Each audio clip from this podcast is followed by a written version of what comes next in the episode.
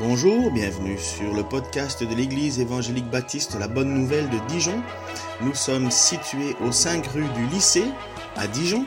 Vous pouvez trouver des informations sur notre Église sur le site internet www.la-bonne-nouvelle.org. Passez une excellente journée ou soirée. Ce matin, on continue. Ça va Vous êtes, euh, vous allez bien? Ça fait plaisir euh, de vous voir euh, fidèle, persévérant. c'est une grâce, hein. vous savez, je, suis parfois, enfin, ça, j'arrive pas, pas trop à le comprendre, mais il y a certaines églises qui n'ont même pas encore repris leur culte. Hein. je me demande comment ils vont justifier tout ça devant Dieu à un certain moment, parce que si on a le droit, si on est prudent, on peut le faire, quoi. Après, euh, chaque situation est particulière, mais je crois que ça reste quand même notre, notre plus grand euh, euh, moment dans notre semaine, c'est de s'arrêter et de tout s'arrêter pour louer notre Seigneur. comme Jésus l'a enseigné, ce n'est pas, l'homme qui a été fait pour le sabbat, mais c'est le sabbat qui a été fait pour l'homme. Et Jésus a dit, je suis le sabbat, j'ai autorité sur le sabbat. Et le sabbat a toujours été cette idée de tout arrêter pour louer le Seigneur. Alors, je ne veux pas accabler non plus des églises qui aimeraient le faire, mais qui ne peuvent pas le faire. Euh, mais ça reste quand même notre priorité. Et puis, nous avons été appelés, nous sommes une église, alors c'est bien que tu l'as rappelé dans ta prière, euh, euh, Franck, euh, la différence entre Église universelle et Église locale, puisque c'est ce qu'on a vu dans notre cours hein, de formation disciples. L'Église universelle, c'est l'ensemble des chrétiens à travers le monde entier. Euh, il n'y a pas de frontières, pas de barrières, il n'y a pas de race, il n'y a pas d'ethnie, il y a, l'Église universelle, mais cette Église universelle, elle n'existe pas comme ça, perdue nulle part, elle est manifestée à chaque fois localement. L'Église locale n'est pas l'Église universelle, mais l'Église universelle se s'y trouve dans l'Église locale. Nous ne sommes pas la norme des Églises, mais nous faisons partie de l'Église universelle en nous réunissant localement. Et donc, quelle est l'importance de l'Église? Ben, C'est tellement important que Jésus a dit que l'Église, c'était son corps que lui, il en est le chef, il en est la tête, le, le mais nous sommes le corps de Christ. Et c'est pour ça que c'est important de, continuer à vivre euh, la communauté. Alors la communauté euh, sur mon divan, euh, devant ma télé, c'est très facile, mais comment je fais pour montrer mon amour, pour supporter, pour encourager, pour édifier? Si je vis individuellement, je suis le meilleur chrétien au monde. Hein. Lorsque je suis confronté à mes frères, à mes sœurs, et eh bien là, je dois faire preuve de patience, je dois faire preuve d'amour, je dois demander de l'aide à Dieu pour le faire, et je vis pleinement l'Évangile. C'est exactement la question de Pierre, mais combien de fois faudra-t-il lui pardonner? Sept fois? Et je trouve que sept fois, c'est déjà un bon score, et Jésus nous a dit non, sept fois, 77 fois, parce que Jésus sait très bien que vivre ensemble, c'est pas facile. Vous avez des enfants, si vous avez des enfants, vous les aimez d'un amour ardent, et pourtant, il y a des moments où, voilà, vous êtes marié, vous aimez votre épouse, votre époux, de la façon d'un cœur sans partage, et pourtant il y a des moments difficiles. Vous vivez dans un club, une classe d'école, un groupe d'amis, il y a des moments difficiles, et la seule solution, ça sera toujours la même, le pardon. Le pardon. Et ça, c'est l'Église.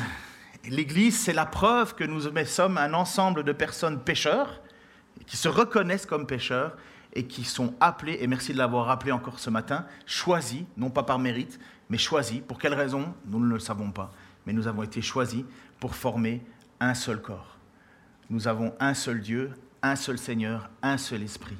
Nous sommes une seule Église. Un magnifique chant que je pense même que c'est Martin qui nous l'a amené, ou peut-être je ne sais même pas si on l'avait chanté avant, mais euh, c'est un très beau chant où je ne sais pas, quelqu'un l'a amené, mais nous sommes une seule Église. Et c'est magnifique.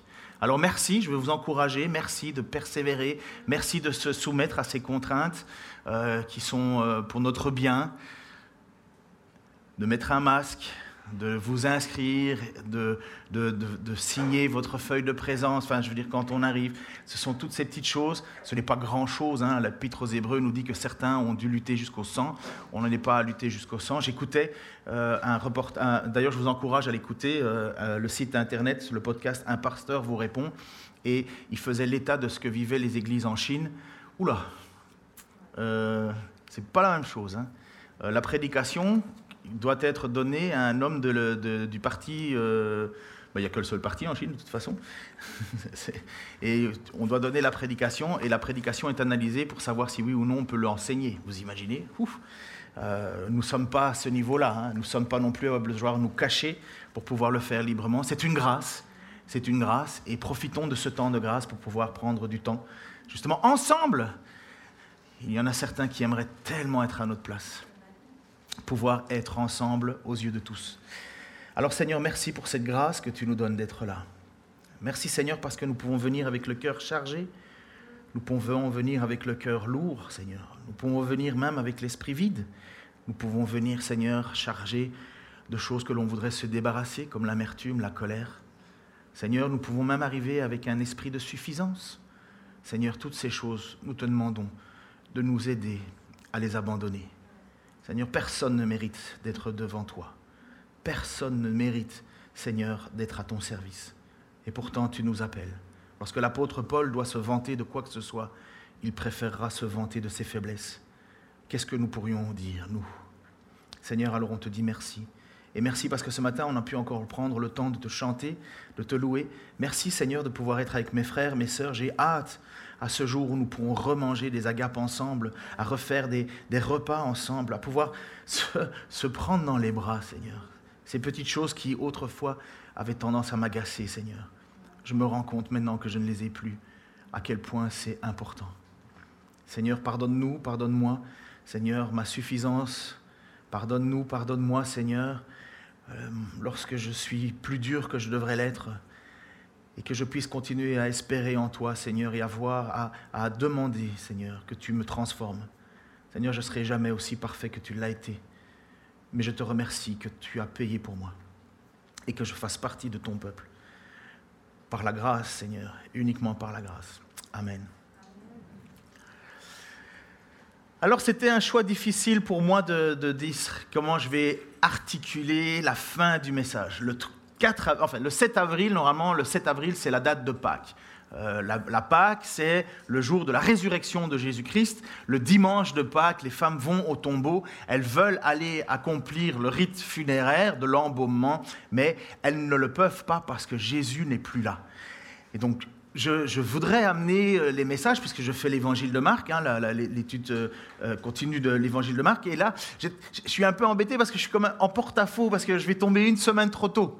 Euh, de la Pâque. Alors je me suis dit, ouf, je vais attendre. J'ai voulu même vous présenter le film que je vous encourage à regarder sur Internet. Il est gratuit. Ça s'appelle l'Humo Project et vous pouvez lire et pouvez regarder l'évangile de Marc, l'évangile selon Marc, euh, en français. Et donc euh, les acteurs, la voix, il y a une voix narrative en fait, et il y a tout un film. C'est magnifiquement bien fait. Mais au total, j'ai calculé, on arrivait à deux heures. Alors je me suis dit, si je vous fais le coup de mettre un film pendant deux heures, je pense que voilà il faudra demander, enfin, épuiser une des sept fois de demande de pardon. Donc là, je me suis dit non, ça va faire beaucoup. J'aurais bien aimé alors le faire en deux fois pour faire un résumé, en fait, un résumé de l'évangile de Marc. Pourquoi? Parce que quand Jésus va être à la croix, ses dernières paroles vont être tout est accompli. Tout est accompli. Mais qu'est-ce qu'il a accompli? Alors je m'étais dit, mais c'est peut-être même l'idéal de refaire un résumé de qu'est-ce que Jésus a fait. Alors je l'ai fait pas un résumé global, mais j'ai fait le résumé des thèmes de ce que Jésus a fait. Et Jésus n'est pas sur la croix par hasard, par hasard, par hasard, par hasard. Il est, sur la croix parce que c'est le plan. Il le sait depuis toujours. Ça a été son, c'est la raison pour laquelle Dieu l'a fait naître au travers d'une femme, une femme vierge. Pourquoi une femme vierge? Vous vous êtes déjà posé cette question Pourquoi cette manière-là? Pourquoi il ne l'a pas fait apparaître euh, comme ça d'un coup? Non, il fallait qu'il soit le deuxième Adam. Il fallait qu'il soit sans péché comme Adam à la naissance. Il n'est pas né d'une relation sexuelle entre un homme et une femme, il est né de la volonté de Dieu, comme Adam a été, est né de la volonté de Dieu. Il est de la descendance de Ève. Il fallait qu'il soit de la descendance de Ève, puisque la promesse a été faite, cette promesse qui a été faite déjà dans le livre de la Genèse, ce qu'on appelle le proto-évangile, ça veut dire la première promesse du salut. la, descendance de Ève, il est dit, le serpent te mordra le talon, mais il écrasera ta tête. Et nous savons que Ève, et le texte de Pierre va dire, la femme sera sauvée par son, parce qu'elle enfantera. C'est pas parce qu'une femme met au monde un enfant aujourd'hui qu'elle est sauvée, c'est parce que nous sommes sauvés par la descendance de Ève. Parce que de Ève est né le Messie. C'est lui qui amène le salut. Et donc, ces choses, elles sont déjà écrites dans l'Évangile. elles sont déjà écrites dans la Bible. Donc, quand Jésus vient, il vient accomplir ce qui a déjà été fixé de toute éternité. Et si bien que quand Jésus a 12 ans, on ne connaît quasi rien en fait hein, de la vie de Jésus-Christ. Euh, jusqu'à ses 30 ans, on, on connaît très peu, si ce n'est ce petit passage dans l'évangile de Luc, où Jésus a 12 ans. Et voici ce que dit l'évangile de Luc. Le petit enfant, donc là on ne sait pas trop quel âge il a, mais grandissait et se développait. Il était plein de sagesse et la grâce de Dieu reposait sur lui. Les parents de Jésus se rendaient chaque année à Jérusalem pour la fête de la Pâque. Quand Jésus eut 12 ans, ils y montèrent selon la coutume de la fête. Une fois la fête terminée, ils prirent le chemin du retour, mais Jésus, leur fils, resta à Jérusalem et ses parents ne s'en aperçurent pas. Ils supposaient en effet qu'ils se trouvaient avec leurs compagnons de voyage et firent une journée de marche. Ils se mirent alors à le chercher parmi leurs, parents et leurs connaissances, mais ils ne le trouvèrent pas. Aussi retournèrent à Jérusalem pour le chercher. Trois jours plus tard, trois jours, trois jours à chercher un enfant. Mon avis, les parents doivent être inquiets, n'est-ce pas? Et je, me suis même mis à réfléchir un peu plus sur ce passage-là parce que je me suis dit, mais Jésus n'a jamais commis de péché, on est d'accord. Si Jésus avait commis un seul péché, il serait mort à la croix pour ses propres péchés. Donc est-ce qu'il a commis une faute, cet enfant-là de 12 ans ou pas? Voilà ce que le texte dit. Il dit, ils le retrouvèrent dans le temple assis au milieu des maîtres. Il les écoutait et leur posait des questions. Tous ceux qui l'entendaient s'émerveillaient de son intelligence et de ses réponses. Il n'y a rien de plus magnifique qu'un parent être fier de son enfant. Hein. Vous savez, euh, c'est quand on, dit Ah, mon enfant, il fait médecine, ou bref, euh, les autres, ils disent Tais-toi, c'est bon, ça va. Euh, mais bon, on est fier, il n'y a rien à faire, il y a une fierté, c'est agréable. Euh, c'est pas méchant, mais c'est comme ça, on aime. On, met des enfants au monde et on veut qu'ils soient meilleurs que nous, quelque part.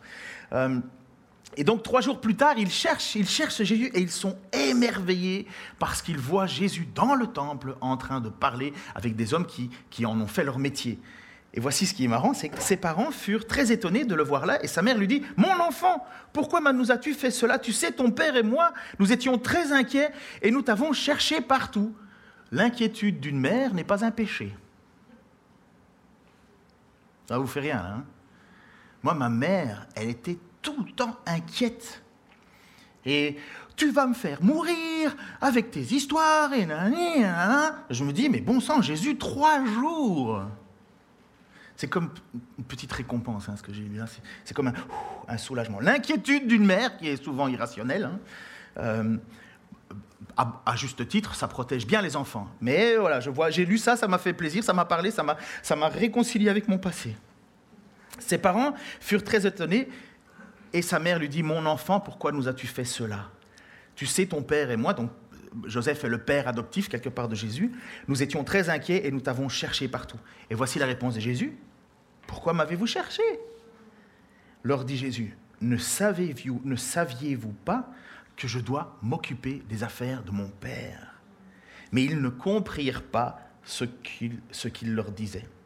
Parfois, j'ai ça aussi avec mes enfants. Hein. Euh, ils, me, répondent des trucs que je ne comprends pas. Hein. Je me dis, mais je ne comprends pas.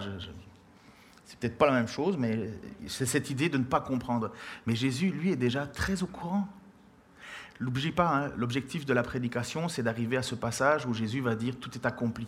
Jésus, à 12 ans, sait déjà que son objectif, c'est de s'occuper des affaires de son Père. Il repartit donc avec eux, il retourna à Nazareth et il leur, il leur était obéissant. On aime ça. Sa mère gardait précieusement dans son cœur le souvenir de tout ce qui s'était passé. Jésus grandissait et progressait en sagesse. Il se rendait toujours plus agréable à Dieu et aux hommes incroyable. Nous voyons cette petite histoire et nous voyons que déjà à 12 ans, Jésus est en train de dire à ses parents, mon objectif, c'est servir mon Père. Puis silence. Pendant 18 ans, silence. Nous avons quelques textes apocryphes qui nous parlent un petit peu de la vie de Jésus. Textes apocryphes, ça veut dire qu'ils ne sont pas retenus euh, dans les évangiles, n'ont pas été retenus comme étant textes inspirés, où on nous parle de Jésus qui tout petit jouait avec de la terre glaise et, et puis euh, fit des petits bonhommes et souffla sur les petits bonhommes. Ouf, ça se mit à jouer. Vous savez, le rêve de tout enfant d'avoir des Playmobil qui bougent. Euh, mais voilà, si vous cherchez, si vous creusez dans la littérature justement apocryphe, vous allez trouver des textes qui n'ont aucune mesure avec ce que l'on connaît de Jésus-Christ. Et la Bible est silencieuse. On découvre la naissance de Jésus, on a ce tout petit passage de ses 12 ans, qui est juste Luc qui en fait mention, et puis plus rien. Plus rien jusqu'à l'arrivée d'un Messie, euh, d'un prophète, pardon, qui lui-même ne, sait pas trop qui il est. Jésus va dire que c'est Élie. Il, est Élie, puisque Élie était attendu pour revenir, et il a une autorité, ce, prophète, c'est Jean le Baptiste, Jean-Baptiste. On l'a il s'appelait Jean, mais comme il baptisait, on l'a appelé finalement Jean le Baptiste pour le différencier des autres gens, parce que dans l'Écriture, il y a pas mal de gens. Jean parcourut, il baptisait dans le désert. En effet, il appelait les gens à se faire baptiser pour indiquer qu'ils changeaient de vie afin de recevoir le pardon de leurs péchés. Tous les habitants de la Judée et de Jérusalem se rendaient auprès de lui. Ils se faisaient baptiser par lui dans le Jourdain en reconnaissant leurs péchés. Ça, c'est le début de la mission de Jésus-Christ. Reconnaître que nous sommes pécheurs et que nous avons besoin de régler le problème du péché. Ce qui nous amène à la croix. On continue. Jésus va arriver, il va se présenter devant Jean-Baptiste lui-même et il va se demander de se faire baptiser. Jean-Baptiste est un petit peu perplexe parce qu'il dit, mais, mais pourquoi est-ce que tu aurais besoin d'être baptisé? Jésus dit, fais-le. Et voilà que lorsqu'il va sortir de l'eau, Jésus-Christ, on va entendre ceci. Au moment où il sortait de l'eau, il vit le ciel se déchirer et l'Esprit descendre sur lui comme une colombe. Une voix retentit alors du ciel. Tu es mon Fils bien-aimé, tu fais toute ma joie. Ou si je devais le dire à la manière de Franck, lorsqu'il cite Dieu, il le met avec plus d'intensité. Tu es mon Fils bien-aimé, tu fais toute ma joie. Mais vous imaginez si vous étiez là, présent, alors que vous viendriez comme, comme tout le monde vers Jean-Baptiste parce que vous voudriez vous faire pardonner de vos péchés, parce qu'on doit en tirer des, des, valises et des valises, et chacun tire sa valise de péché, et qui à un certain moment, lorsqu'il essaye ou il tente de lever les yeux vers le ciel, il se rend bien compte qu'il ne mérite pas l'attention de Dieu. Ou bien vous avez les autins qui vont dire, mais non, moi, Dieu, c'est mon pote. Non, lorsqu'on se présente devant Dieu vraiment et qu'on prend Dieu au sérieux, on se rend bien compte que l'on ne mérite pas. Et lorsque vous avez alors au milieu de vous, dans cette foule de gens qui viennent pour être pardonnés, vous avez Jésus qui vient, même Jean-Baptiste est, perplexe et vous entendez la voix dans le ciel qui dit, celui-ci est mon fils bien-aimé, à mon avis, on se tient calme. Pas vous? Moi je me demanderais, mais qu'est-ce qui se passe? Ah, Qu'est-ce qui se passe? Et voilà, Jésus commence son ministère à partir de ce moment-là et il va choisir douze apôtres. C'est lui-même qui va les choisir, c'est lui-même qui va l'appeler, c'est lui-même qui va choisir Judas. Il y aura beaucoup de disciples qui vont suivre Jésus, des hommes, des femmes, tout le monde va venir, même des enfants vont le suivre, puisque nous voyons lorsqu'il il, partage les, cinq pains, deux poissons, c'est un enfant qui lui donne ça. Et ces gens viennent vers Jésus pour écouter son enseignement, certainement pour aussi être guéris ou délivrés de, la possession, mais ils viennent parce que Jésus parle avec une autorité qu'on n'a jamais entendue. Et c'est exactement ce qui, ce qui est dit lorsque Jésus va rentrer dans une synagogue. Nous sommes dans l'évangile de Marc, chapitre 1, versets 27 à 21 27, ils se rendirent à Capernaum. Capernaum, c'est un petit peu la ville, le, lieu central où, Jésus va souvent retourner, puisque c'est là que se trouve euh, euh, l'apôtre Pierre, la belle-mère de Pierre. C'est un petit peu la ville, la ville euh, comment on dit ça, le, point, la base de retrait, entre guillemets, qui, qui est au bord du lac. Et ils se rendirent à Capernaum le jour du sabbat. Jésus entra dans la synagogue et se mit à enseigner. Ses auditeurs furent impressionnés par son enseignement, car il parlait avec une autorité que n'avaient pas les spécialistes de la loi. Ce n'est pas le fait de crier très fort et de dire à toutes les 15 phrases Je déclare et je déclare et je déclare. Non, son autorité, c'est parce qu'il va parler avec droiture. Il ne cherche pas son intérêt, il cherche à mettre Dieu en premier. Et écoutez ce qui se passe, c'est surprenant Or, il se trouvait juste à ce moment-là dans la synagogue un homme qui était sous l'emprise d'un esprit mauvais. Et il se mit à crier. Que nous veux-tu, Jésus de Nazareth? Es-tu venu pour nous détruire? Je sais qui tu es. Tu es le Saint, envoyé de Dieu. Mais d'un ton sévère, Jésus lui ordonna, Tais-toi donc, euh, tais-toi et sors de cet homme. Aussi l'esprit mauvais secoua l'homme, de convulsion est sorti de lui en poussant un grand cri. Tous furent saisis de stupeur et ils se demandaient entre eux, que se passe-t-il? Voilà un enseignement nouveau et donné avec autorité. Il commande même aux esprits mauvais et lui obéissent. Vous voyez, Jésus n'est pas n'importe qui déjà. Déjà enfant, à 12 ans, on est étonné de son intelligence, de sa sagesse, au point que même les responsables religieux parlent avec lui dans, le temple. Nous voyons que le moment de son baptême, il, a, cette, chose extraordinaire, l'Esprit descend sur lui, le ciel s'ouvre, une voie à travers le ciel. Et puis vous avez à ce moment-là, lorsqu'il commence à enseigner, même, le monde spirituel reconnaît qu'il est le, saint, le choisi. Ce n'est pas n'importe qui. Tout se, bouscule. N'oubliez pas l'objectif. Jésus à la croix va dire tout est accompli. Et puis à partir de cet épisode, la réputation de Jésus va grandir, grandir, grandir. Jésus tourne d'abord beaucoup en Galilée, mais dans le reste du pays. Et puis on vient de partout, on vient de partout pour, pour se faire guérir. On vient de partout justement pour, pour chasser les démons. On vient partout parce que justement on n'a aucune solution pour être délivré. Et, et Jésus assoit son autorité. Il assoit son autorité justement en guérissant, en chassant des démons, en redonnant la vue aux aveugles. Et c'est ce que Jean-Baptiste a comme confirmation que c'est bien lui et pas un autre. Comment est-ce que je sais que c'est toi le Messie? Et voici, les aveugles voient, les... enfin, pardon, vas-y Franck. Les boiteux marchent. Les sourds entendent, pardon, excusez-moi, j'aurais dit, mais merci beaucoup, hein. on est l'Église. Et, on voit que s'accomplit finalement. C'est bien lui parce que les signes sont là pour prouver que c'est lui. Et tellement de foules vont être attirées par ce côté miraculeux, par ces signes que Jésus va donner, que même Jésus, alors qu'il demande de ne pas faire de publicité, c'est étonnant, n'oubliez jamais ça, Jésus demande de se taire de ne pas le proclamer. Pourquoi? Parce que ça vient l'empêcher de faire son ministère. Si bien que l'évangile de Marc va nous dire, à cause du fait que les gens n'arrêtaient pas de chercher en lui le guérisseur de leurs problèmes, ils ne pouvaient plus rentrer dans les villes. Ils devaient se tenir à l'écart. Trop de foules venaient. Et l'objectif de Jésus, c'est d'accomplir à la croix. Bien sûr, Jésus est venu guérir, mais ce n'était pas son objectif premier. C'était ses guérisons et ses délivrances, c'était l'objectif de montrer qu'il était lui le Messie que c'était lui le message. Et puis, ça va gonfler, gonfler. Sa réputation va prendre de plus en plus de, place. Et si bien que les chefs religieux vont devenir jaloux.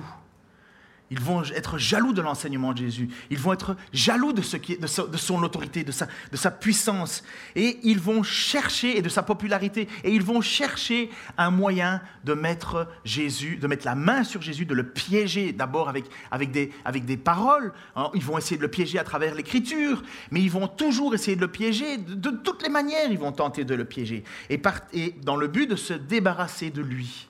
Jésus va toujours, toujours, toujours pouvoir leur répondre, les confondre, et Jésus n'a jamais été tendre avec ces personnes-là, jamais, sans péché. Et les thèmes importants, maintenant, on va, on va brosser, et pour, pour, euh, pour, pour partager ce moment, j'ai demandé à quelques personnes de pouvoir venir lire les passages, que plutôt que ce soit moi qui les lise, et on va aborder les thèmes, les thèmes, les grands thèmes du ministère de Jésus. Un des premiers thèmes, c'est qu'il enseigne et il, proclame un nouveau départ, une nouvelle naissance permettant d'entrer dans la famille de Dieu. On ne vient pas ajouter Dieu dans sa vie. On ne vient pas ajouter un peu d'Église, on ne vient pas ajouter un peu de Jésus-Christ, comme si vous vous aviez dit, décidé du jour au lendemain de vous inscrire dans un cours de piano ou d'art lyrique ce n'est pas ça, accepter Jésus-Christ. Ce n'est pas faire une petite place dans son agenda, une petite place dans ses occupations. C'est considérer que nous devons naître de nouveau. Si tu pouvais naître de nouveau, je veux dire physiquement, tu choisirais quoi? Je sais que dans votre tête, vous le savez, mais je ne vais pas vous demander de le dire. Moi, je pense que déjà dans ce que je demanderais, il y aurait un petit peu moins de kilos, par exemple. Les cheveux, non, parce que finalement, un homme sans cheveux est un homme heureux. Je n'ai pas besoin de savoir de quel côté penche ma mèche quand il y a du vent, moi. C'était ma petite note d'humour. Mais je sais que pour rentrer dans le royaume de Dieu, rentrer dans le royaume de Dieu, nous devons naître de nouveau. Si bien qu'un vieil homme, un homme qui aime vraiment Dieu, Nicodème, va dire, mais comment est-ce qu'il faut que je fasse? Et sa question, elle peut être surprenante. Lui qui est vieux, il dit, est-ce qu'il faut que je retourne dans le ventre de ma mère pour naître une deuxième fois? Il est juste perplexe, il dit, mais d'accord, je veux bien naître de nouveau, mais je fais comment? Et Jésus va lui dire, il faut naître de l'Esprit. Et c'est ça, faire partie du peuple de Dieu. Si vous n'avez pas l'Esprit de Dieu en vous, vous n'êtes pas sauvés. C'est tout. Vous pouvez vous gesticuler, faire semblant, ça ne marchera jamais, ça n'impressionnera personne, parce que vous seriez toujours d'une certaine manière obligé de devoir être sauvé, comme l'a dit Élie, par vos propres œuvres. Vous devriez être parfait comme Dieu, ce qui est impossible. Mais celui qui veut naître de nouveau, recommencer sa vie, voilà ce que Jésus offre. Voilà son message. Il offre une nouvelle vie, un nouveau départ. Il vient en même temps pour échapper à la spirale du péché. Dieu vous a délivré, mais du péché, et surtout de la conséquence du péché dans vos vies. Vous savez peut-être que vous les jeunes, comme je, je le suis toujours d'ailleurs, mais on lutte à chaque période de notre vie avec quelque chose. Les tentations sexuelles, franchement, c'est notre plus grand ennemi, n'est-ce pas? D'autant plus qu'aujourd'hui, avec la pornographie, qu'on il suffit d'un clic, un email, et puis hop, c'est parti. C'est la déferlante. Autrefois, Dieu vous tenait coupable pour cela. Aujourd'hui, vous n'êtes pas moins pécheur, mais Christ a payé à la croix. Par contre, j'encourage toujours à une attitude de repentance. Et un jour, je peux vous assurer, à force de prière, de demande de pardon, un jour, vous aurez la victoire. Vous aurez la victoire. Non pas parce que vous le méritez, mais parce que vous aurez crié et crié et crié à Dieu. Et parce que vous allez placer votre cœur là où Dieu veut que vous soyez. Et, et pour d'autres difficultés. Mais un jour, vous aurez la victoire. Et je peux même vous dire qu'un jour, vous aurez la victoire totale. Vous savez quand? À la résurrection. Même à la mort, peut-être.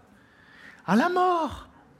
Libéré de ce corps pécheurs, parce que nous sommes sauvés, mais nous sommes sauvés en espoir. Et c'est bien ça toute la particularité de l'Église, c'est que nous sommes déjà sauvés, mais nous sommes toujours dans l'ancien monde. Nous sommes toujours dans un monde imparfait. Et nous sommes toujours, même si notre esprit, l'esprit de Dieu est déjà là, il, lutte avec notre chair. Et c'est ce que l'apôtre Paul va dire. Hein. Je veux faire le bien parce que c'est l'esprit de Dieu qui me pousse à faire le bien, mais en réalité c'est le mal que je veux faire. Et le mal que je veux pas faire, mais finalement je le fais. Mais comment est-ce qu'on est délivré de cela? Par Jésus-Christ. N'abandonnez jamais le combat. Hein. N'abandonnez jamais le combat de la lutte contre le péché. Il est déjà gagné, mais c'est notre lutte de chaque jour. Il n'y en a pas un seul ici qui peut dire aujourd'hui, je suis vainqueur. Non, je pense qu'il y en a tout le monde qui va pouvoir dire un jour, aujourd'hui, ces luttes sont moins présentes. Parce que l'Écriture nous dit que celui qui se tient debout fasse attention de tomber. Mais nous avons la victoire et nous sommes déjà le peuple de Dieu parce que Jésus-Christ a payé le prix pour l'être. Et nous voyons que ce royaume, il est caché. Il est caché. Nous ne sommes pas là pour établir le royaume de Dieu sur terre. Nous sommes là pour faire partie du royaume céleste. Et nous sommes, entre guillemets, le royaume sur terre, mais sans être vraiment le royaume sur terre.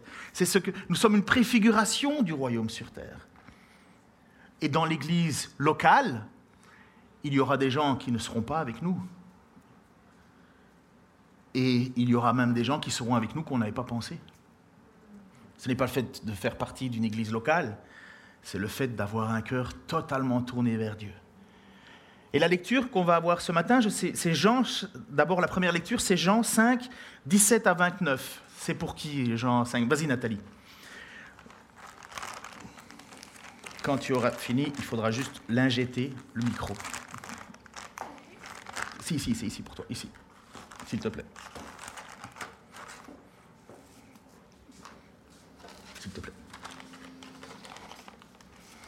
Jésus leur répondit, Mon Père est à l'œuvre jusqu'à présent, et moi aussi je suis à l'œuvre. Cette remarque fut pour eux une raison de plus pour chercher à le faire mourir, car, non content de violer la loi, la loi sur le sabbat, il appelait encore Dieu son propre Père et se faisait ainsi l'égal de Dieu. Jésus répondit à ces reproches en leur disant, Vraiment, je vous l'assure, le Fils ne peut rien faire de sa propre initiative. Il agit seulement d'après ce qu'il doit faire au Père. Tout ce que fait le Père, le Fils le fait également car le Père aime le Fils et lui montre tout ce qu'il fait. Il lui montrera même des œuvres plus grandes que toutes celles que vous avez vues jusqu'à présent, et vous en serez stupéfaits. En effet, comme le Père ressuscite les morts et donne la vie, ainsi le Fils lui aussi donne la vie à qui il veut. De plus, ce n'est pas le Père qui prononce le jugement sur les hommes, il a remis tout jugement au Fils, afin que tous les hommes honorent le Fils au même titre que le Père. Ne pas honorer le Fils, ce n'est pas honorer le Père qui l'a envoyé. Oui, vraiment, je vous l'assure, celui qui écoute ce que je dis et qui place sa confiance dans le Père qui m'a envoyé possède dès à présent la vie éternelle et ne sera pas condamné. Il est déjà passé de la mort à la vie. Oui, vraiment, je vous l'assure, l'heure vient et elle est déjà là, où les morts entendront la voix du Fils de Dieu et tous ceux qui l'auront entendu vivront. En effet, comme le Père possède la vie en lui-même, il a accordé au Fils d'avoir la vie en lui-même. Et parce qu'il est le Fils de l'homme, il lui a donné autorité pour exercer le jugement. Ne vous en étonnez pas, l'heure vient où tous ceux qui sont dans le monde entendront la voix du Fils de l'homme. Alors ils en, ils en sortiront. Ceux qui auront fait le bien ressusciteront pour la vie, ceux qui auront fait le mal ressusciteront pour être condamnés. Amen. Merci Nathalie. Merci. Une autre chose que le texte va nous annoncer, un autre thème dans l'Écriture, c'est que Dieu est pour son peuple un Père plein de bonté. Il est aussi, dans un sens tout particulier, le Père de Jésus. Dieu se préoccupe de tous les détails de la vie de ses enfants. Ils peuvent, et c'est ce que nous enseigne Jésus, on peut faire appel à Dieu dans tous les besoins, sachant qu'il répondra à notre prière. C'est ce que Jésus nous enseigne. Et puis Jésus nous enseigne aussi le vrai bonheur. Le vrai bonheur. Vous avez déjà regardé juste dans des livres de philosophie Intéressez-vous bonheur et joie. Oh là là là. T'as pris une feuille de trop. Merci Nathalie. C'est une sécurité. Normalement, j'ai donné à chacun son texte, mais parfois, on peut l'oublier, ça m'arrive souvent. Donc il nous enseigne ce que c'est le vrai bonheur. Cherchez en philosophie bonheur et joie. Vous allez voir comment il se gratte la tête. Et pour Jésus, le bonheur, on va l'entendre tout de suite, mais écoutez d'abord le bonheur. Jésus nous dit que le bonheur, ce n'est ni l'argent, ni le pouvoir, ni le succès, mais l'obéissance à la volonté de Dieu marcher à la suite de Jésus sur le chemin du royaume. Voilà ce qu'est le bonheur. Jésus est venu pour intervenir en faveur des pauvres. Jésus est venu pour venir en faveur des paralysés, en faveur des aveugles, en faveur de ceux qui réalisent qu'ils ne peuvent pas s'en sortir par eux-mêmes. C'est toute la question de, de, Jésus qui va enseigner. On, va, entendre ce que Michael va nous, vous lire. Mais c'est quand Jésus parle à des responsables religieux qui se croient juste en eux-mêmes, qui disent Moi, le ciel, euh, demain, c'est bon. Et Jésus va leur annoncer cette petite histoire d'un homme qui montait au temple, et un, religieux, et qui, dans sa prière, disait Oh Seigneur, merci de ce que je puisse jeûner, que je donne ma dîme, que je, que je, sois, bon, et que je ne sois pas comme ce collecteur d'impôts, donc ça veut dire un, un voleur, que je ne suis pas comme lui. Et le voleur, le texte nous dit qu'il se tenait loin du temple, n'osant même pas lever la tête au ciel, se frappait sur la poitrine en disant Oh Seigneur, aie pitié de moi. Aux yeux humains, on donne le paradis à ce religieux. Parce qu'il fait tout bien, il coche tout bien les cases. Aux yeux humains, cet homme qui ne mérite rien, on le met de côté. Mais Dieu regarde au cœur de celui qui se rend compte qu'il ne mérite pas le ciel. Et celui qui croit mériter le ciel l'a déjà perdu. Celui qui crie à Dieu, je ne mérite pas ton ciel, sauve-moi, secours-moi, c'est toute la phrase de cet homme à la croix, le brigand à la croix. Et voilà ce que Jésus va enseigner sur le vrai bonheur, si tu veux bien, Michael. C'est dans Matthieu 5, 1 à 12. Euh, tu vois, j'avais prévu. Non, t'inquiète, on connaît. Euh, Matthieu 5, 1 à 12, voilà, c'est celui-là. C'était pas 18 bah, non, c'est celui-là. D'accord. Attendez, est-ce que quelqu'un d'autre devait lire Matthieu 5 Ah, c'est ni vous. T'inquiète. C'est mon futur beau-fils. Hein. Non, c'est pas volontaire. Mais j'ai de la chance d'avoir un futur beau-fils comme lui. Il est calme, il est doux et il est très patient envers moi. Pardon, Nina? Ni vous Oui. Non, le masque. Oui. Jésus, voyant ces foules, monta sur une colline. Il s'assit, ses disciples se rassemblèrent autour de lui, et il se mit à les enseigner. Il leur dit, Heureux ceux qui se reconnaissent spirituellement pauvres, car le royaume des cieux leur appartient. Heureux ceux qui pleurent, car Dieu les consolera. Heureux ceux qui sont humbles, car Dieu leur donnera la terre en héritage. Heureux ceux qui, ont faim et soif de justice, car ils seront rassasiés. Heureux ceux qui témoignent de la bonté, car Dieu sera bon pour eux. Heureux ceux dont le cœur est pur, car ils verront Dieu. Heureux ceux qui répandent autour d'eux la paix, car Dieu les reconnaîtra par ses fils. Heureux ceux qui sont opprimés pour la justice, car le royaume des cieux leur appartient. Heureux serez-vous quand les hommes vous insulteront et persécuteront lorsqu'ils répandront toutes sortes de calomnies sur votre compte à cause de moi. Oui, réjouissez-vous alors et soyez heureux, car une magnifique récompense vous attend dans les cieux. Car vous serez ainsi comme les prophètes d'autrefois. Eux aussi ont été persécutés avant vous de la même manière. Merci, Niveau.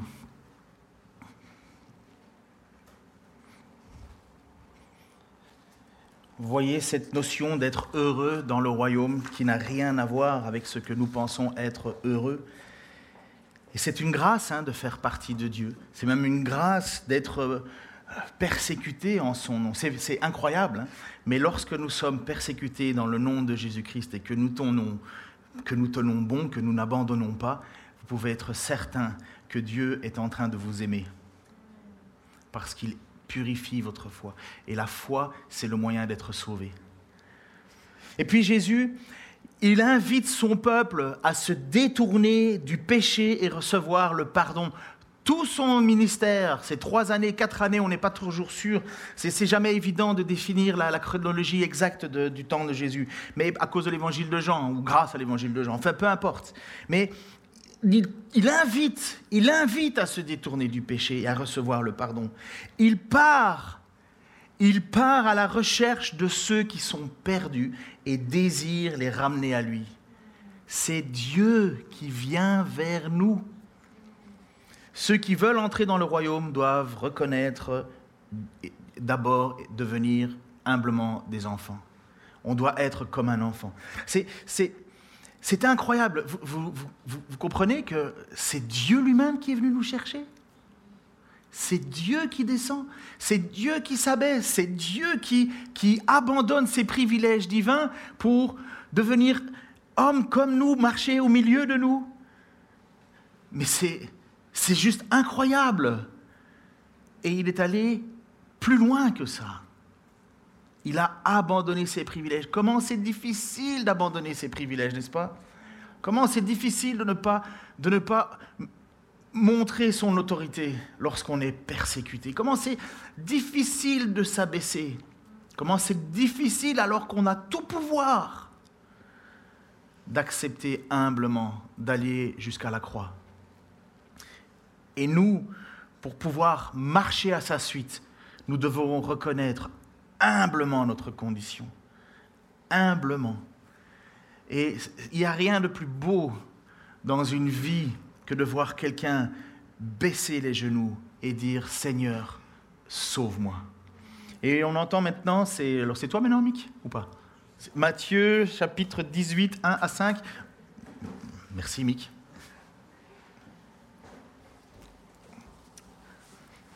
À ce moment, à ce moment-là, les disciples s'approchèrent de Jésus et lui demandèrent Qui donc est le plus grand dans le royaume des cieux? Alors Jésus appela un petit enfant, le plaça au milieu d'eux et dit Vraiment, je vous l'assure, si vous ne changez pas d'attitude et ne devenez pas comme de petits enfants, vous n'entrerez pas dans le royaume des cieux. C'est pourquoi le plus grand dans le royaume des cieux est celui qui s'abaisse lui-même comme cet enfant et celui qui, qui accueille en mon nom un enfant comme celui-ci m'accueille moi-même. Merci.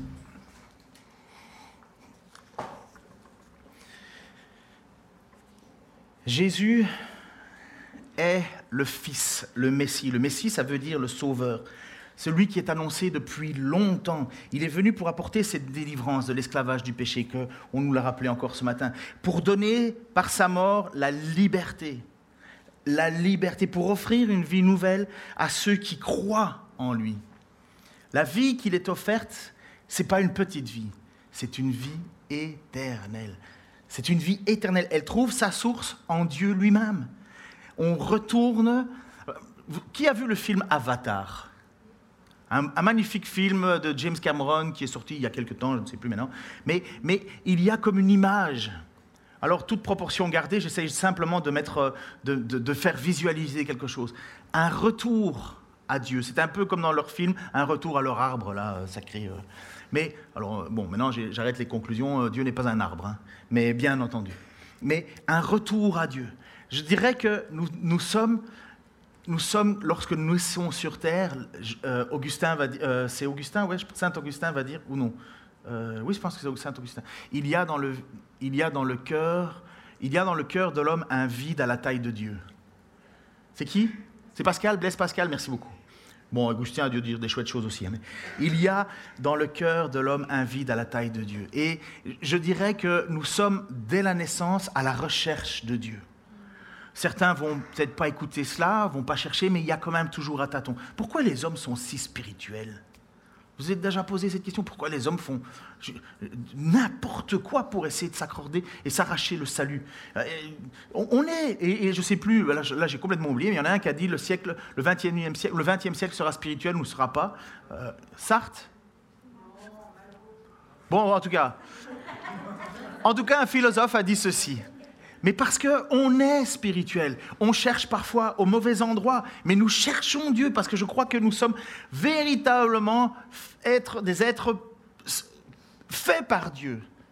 Mais vous savez à quel moment on devient enfant de Dieu? Un enfant qui naît comme ça sur Terre n'est pas enfant de Dieu juste parce qu'il est né sur Terre. On est des êtres humains, on fait partie de la création. Mais l'évangile de Jean dit que nous devenons enfants de Dieu parce que Christ nous a appelés. Et parce que plutôt que de l'avoir rejeté, nous l'avons accepté.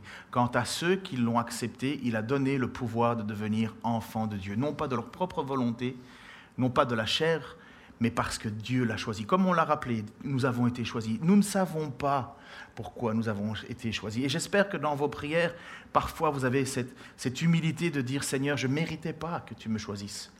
Mais oh, gloire à ton nom, je célèbre la grâce que tu m'as faite je célèbre ce que tu m'as permis. Et c'est pourquoi on le chante. C'est la raison pour laquelle on le chante. Le Fils est venu donner sa vie. Une source éternelle. Et vous savez quoi? La mort ne peut pas nous séparer de cet amour, de cette nouvelle vie. Même si nous mourrons, nous allons assister encore ici dans cette église ou d'ailleurs à des funérailles. Nous allons encore, nous allons encore être séparés de ceux que l'on aime, mais pour un temps un temps seulement. Ceux qui ont placé leur vie en Jésus-Christ, qui ont fait confiance, ressusciteront pour la vie éternelle.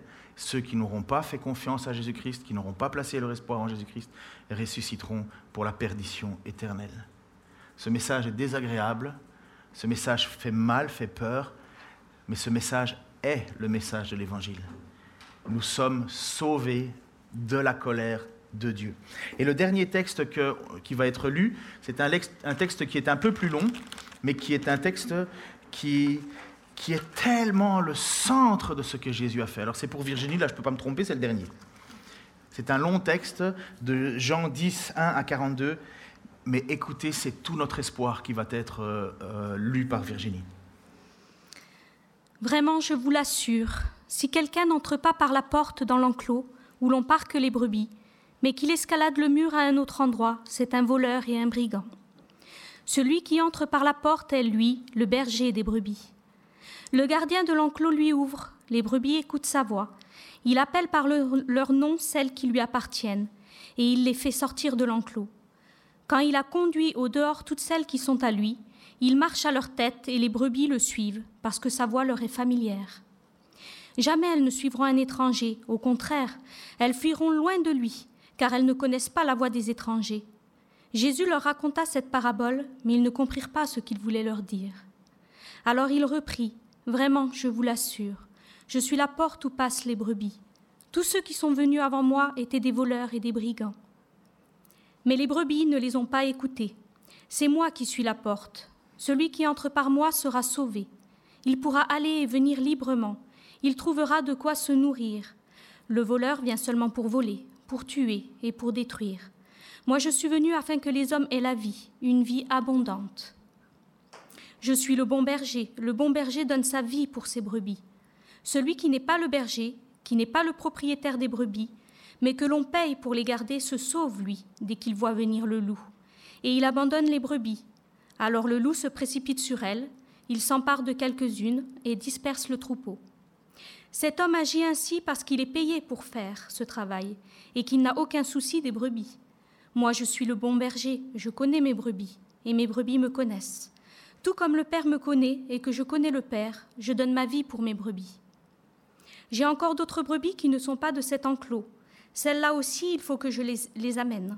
Elles écouteront ma voix, ainsi il n'y aura plus qu'un seul troupeau avec un seul berger. Si le Père m'aime, c'est parce que je donne ma vie, mais ensuite je la reprendrai. En effet, personne ne peut m'ôter la vie, je la donne de mon propre gré. J'ai le pouvoir de la donner et de la reprendre. Tel est l'ordre que j'ai reçu de mon Père. Il y a eu à nouveau division parmi le peuple à cause de ces paroles. Beaucoup disaient Il a un démon en lui, c'est un fou, pourquoi l'écoutez-vous? D'autres répliquaient Un démoniaque ne parlerait pas ainsi. Et puis, est-ce qu'un démon peut rendre la vue à des aveugles? Le moment vint où l'on célébrait à Jérusalem la fête de la consécration. C'était l'hiver. Jésus allait et venait dans la cour du temple, dans la galerie de Salomon. Alors on fit cercle autour de lui et on l'interpella. Combien de temps nous tiendras-tu encore en haleine Si tu es le Messie, dis-le nous clairement. Je vous l'ai déjà dit, leur répondit Jésus, mais vous ne croyez pas. Pourtant vous avez vu les actes que j'accomplis au nom de mon Père. Ce sont eux qui témoignent en ma faveur. Mais vous, vous ne croyez pas. Pourquoi? Parce que vous ne faites pas partie de mes brebis. Mes brebis écoutent ma voix, je les connais, et elles me suivent. Je leur donne la vie éternelle, jamais elles ne périront, et personne ne pourra les arracher de ma main. Mon Père qui me les a donnés est plus grand que tous, et personne ne peut arracher qui que ce soit de la main de mon Père. Or moi et le Père, nous ne sommes qu'un. Cette fois encore, ils ramassèrent des pierres pour le tuer.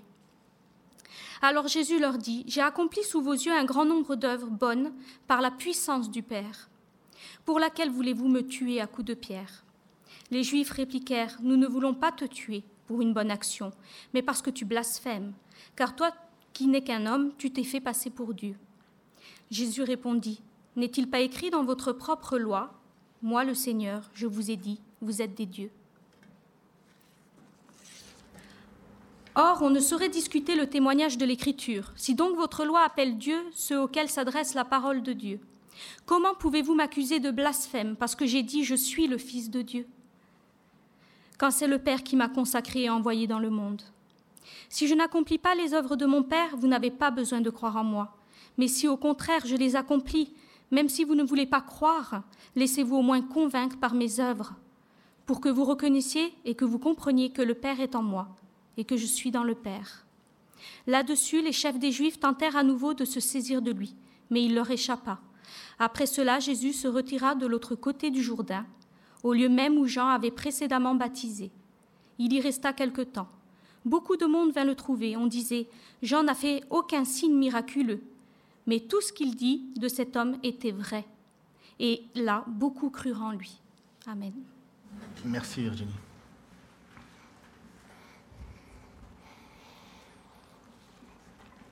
Et beaucoup crurent en lui. Et j'espère que c'est votre cas. Vous avez entendu ces paroles.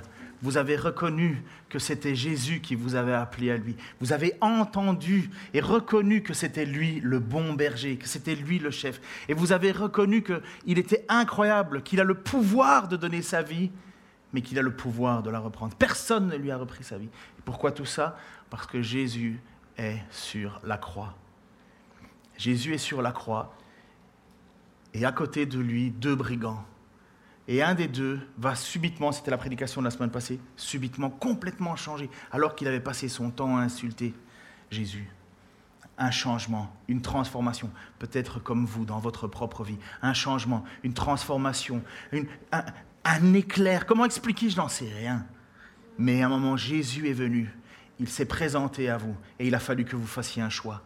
Et vous avez certainement fait ce choix-là, croire en lui. Et Jésus dit, si vous avez placé votre foi en moi, si vous croyez en mes paroles, vous avez la vie éternelle. Celui qui déclare que je suis le Seigneur et qui croit dans son cœur que je suis ressuscité est sauvé. Et voilà que cet homme à côté de lui à la croix, qui n'a rien fait pour mériter quoi que ce soit, va dire ces paroles. Jésus va se tourner vers lui. Et je pense que c'est affiché maintenant, le dernier verset. Il va le faire. Je lui ai demandé en dernière minute de l'installer.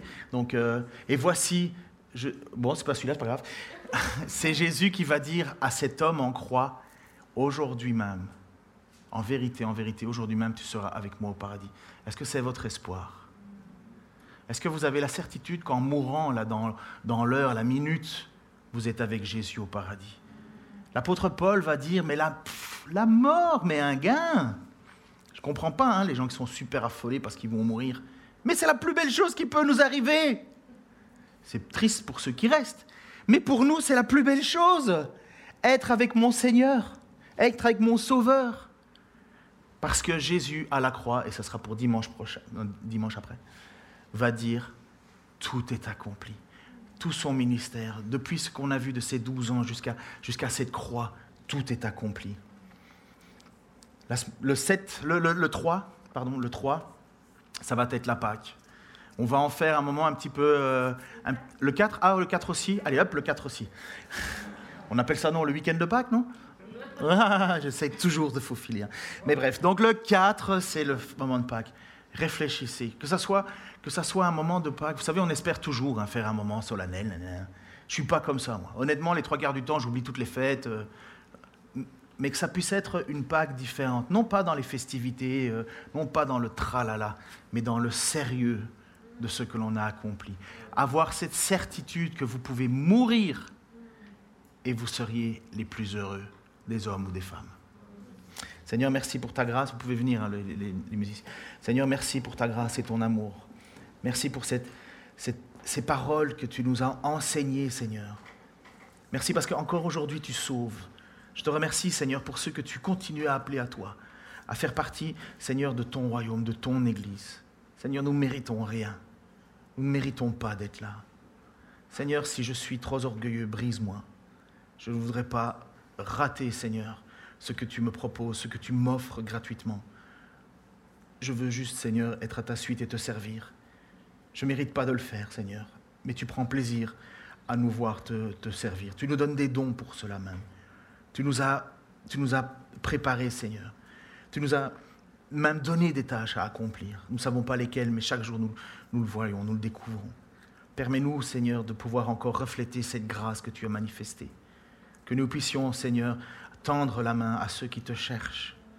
Seigneur, donne-nous aussi d'être encore plus patients, plus aimants, Seigneur, entre nous. Parce que nous savons, Seigneur, que cet amour, eh ben, c'est ce qui prouve que l'on t'appartient. Merci pour cet amour, justement, que tu continues à déverser sur nous et que tu puisses recevoir, Seigneur, par nos dons, par nos chants, par notre argent, par nos vies tout entières, Seigneur, toute la gloire que tu mérites. Au nom de Jésus-Christ. Amen.